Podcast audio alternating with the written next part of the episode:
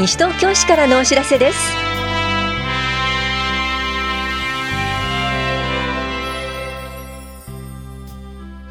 今日は入学通知書。休日診療を行っている当番の病院などについてお知らせします。取材リポート。今日は令和2年第1回西東京市議会定例会において丸山光一市長が述べたこれからのまちづくりなどについてお伝えします。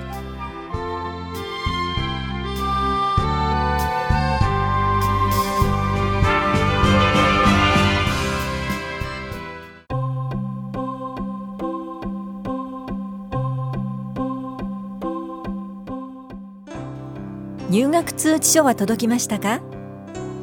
私立小中学校へ入学するお子さんの保護者の方に入学通知書をお送りしました。まだ届いていない方はご連絡ください。ところで私立国立都立の小中学校へ入学するお子さんの保護者の方は入学を予定している学校の入学許可書印鑑お送りした入学通知書をお持ちの上教育企画課で区域外就学の手続きをお願いします。お問い合わせは教育企画課までどうぞ。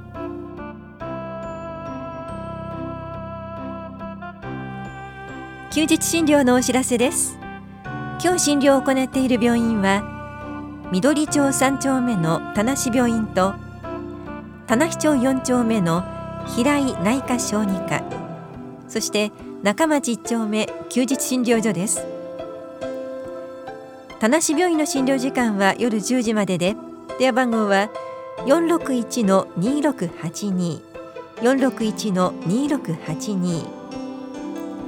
平井内科小児科の診療時間は夕方5時までで電話番号は463の4147 463の4147です休日診療所の診療時間は夜9時までで電話番号は424の3331 424の3331です受診の際は小児科など診療科目をお問い合わせの上お出かけください。歯科歯の診療はひばりが丘北4丁目の川島歯科クリニックが行っています。受付時間は夕方4時までです。川島歯科クリニックの電話番号は421の5490 421の5490です。受診の際はお問い合わせの上お出かけください。また健康保険証と診察代をお持ちください。休日診療のお知らせでした。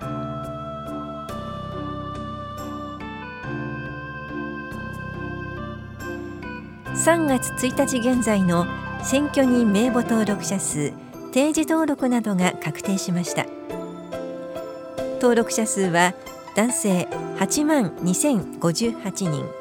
女性8万8174人合わせて17万232人で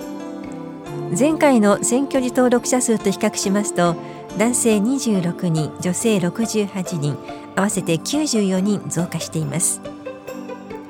また在外選挙人名簿登録者数は男性96人女性104人で合わせて200人でした。選挙管理委員会事務局からのお知らせでした。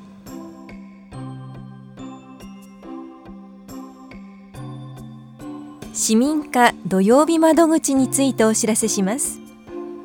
市民課では土曜日に住民票や印鑑証明の交付のほか転出転入手続きなどもできるサタデーサービスを行っています。ぜひご利用ください。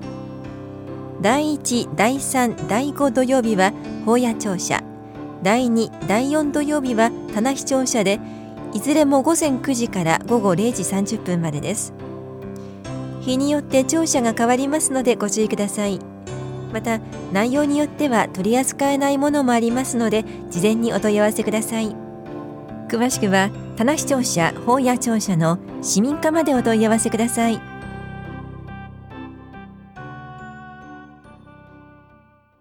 取材レポート。この時間は2月28日に開会した令和2年度第1回西東京市議会定例会において丸山光一市長が表明した施政方針をお届けします。今日はその中で、これからのまちづくり、行財政改革の取り組みについてお伝えします。担当は近藤直子です。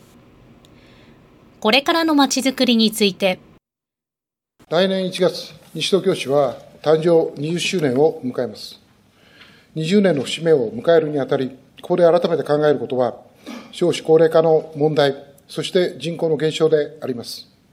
少子高齢化が進展する中で、将来的な社会変化を視野に入れた施策の展開を図る必要があります。昨今の社会課題に目を向けますと、個人や世帯が抱える生きづらさやリスクが複雑化、多様化しており、ダブルケアや80、50問題、児童や高齢者、障害者といった社会的弱者と言われる方々に対する虐待等、複雑な家族問題や社会的な背景から生じる課題が浮き彫りになってきております。これら複合的な課題には、地域における多様な支援が必要であると考えております。私は市政を預かる身といたしまして、市長就任以来、市と町の健康を考えてまいりました。いかに町全体の健康水準を向上させるか、そのために皆で応援し合える町にしたい。私はそのような町を健康応援都市とし、その実現に向けて全力で取り組んでまいりました。昨年3月、本市の最上位計画である総合計画、基本計画を策定しました。山積する課題に対し、人と社会のつながり、一人一人が生きがいを持ち、助け合いながら暮らしていくことができるよう、社会参加を通じた地域づくりを加速化させることに重きを置き、多世代交流、健康なライフスタイルづくり、拠点づくりの3つからなる健康都市プログラムを計画の中に定めました。今後とも市民や市議会の皆様のご理解、ご協力をいただきながら、そして職員が一丸となって、この健康都市プログラムを念頭に、健康なまちづくりを進めてまいりたいと考えております。行財政改革の取り組みについて。第4次行財政改革大綱については、厳しい財政状況の中、将来にわたり安定した行財政運営を行い、市民サービスの維持、向上を図っていくため、時代の変化に対応したさらなる行財政改革が必要であることから、昨年3月に中間見直しを行い、基本方針を定めたところでございます。この方針に掲げた行財政改革の推進項目の一つである、ファシリティマネジメントの推進に向けて、本年2月1日付で体制強化を目的に専門部署を新設いたしました。今後は平成28年に策定した公共施設等総合管理計画の改定を進めるとともに、公共施設再編の考え方や方針を整理した公共施設再編計画の策定や同時期に策定する学校施設の個別施設計画との整合を図りながら、公共施設全体のさらなる適正配置を進めてまいります。また、合併以来の長年の課題でありました、庁舎統合に関しましては、平成28年に策定した庁舎統合方針に基づき、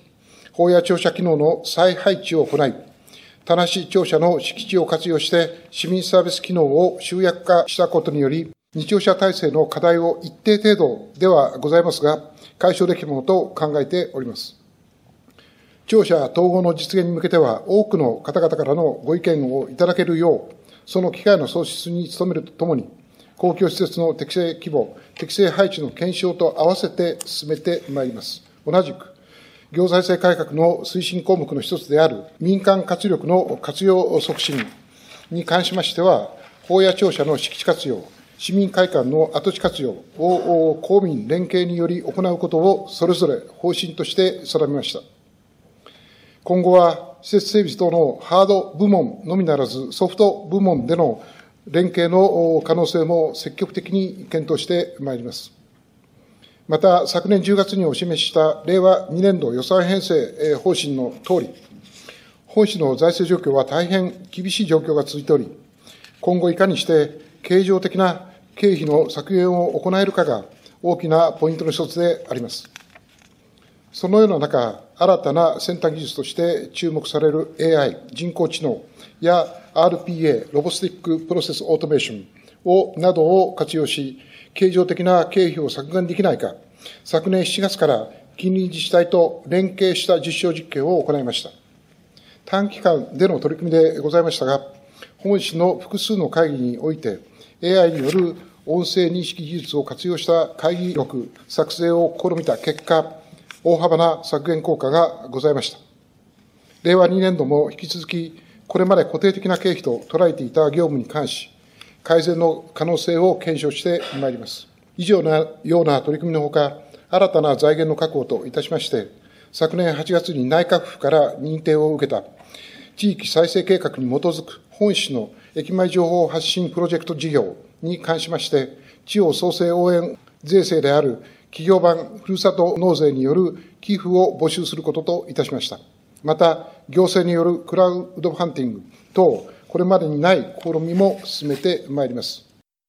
この時間は、令和2年度第1回西東京市議会定例会において、丸山光一市長が表明した施政方針から、これからのまちづくりなどについてお伝えしました。施政方針の全文は、西東京市のホームページ、西東京市ウェブ、情報公開コーナー、図書館でご覧になれます。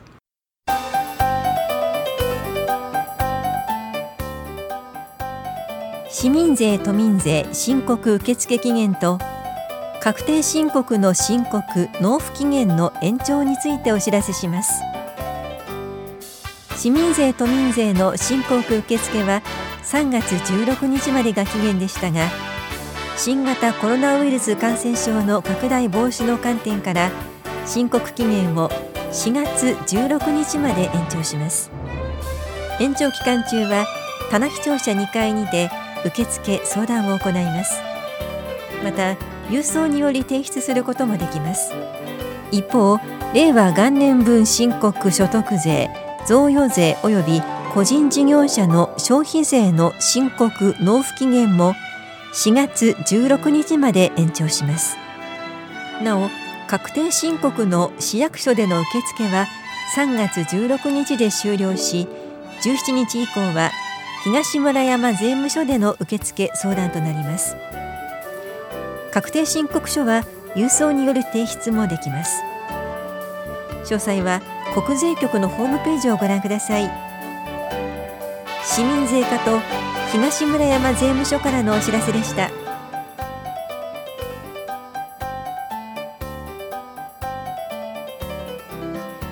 新型コロナウイルス感染症の拡大防止のためイベントや施設利用などについて今後中止延期となる可能性があります。最新情報は市のホームページまたは問い合わせ先へご確認ください。この番組では皆さんからのご意見をお待ちしています。FM 西東京西東京市からのお知らせ係までお寄せください。またお知らせについての詳しい内容は広報西東京や西東京市ウェブをご覧いただくか西東京市役所までお問い合わせください。電話番号は042-464-1311 042-464-1311番です。以上西東京市からのお知らせ亀井さゆりでした。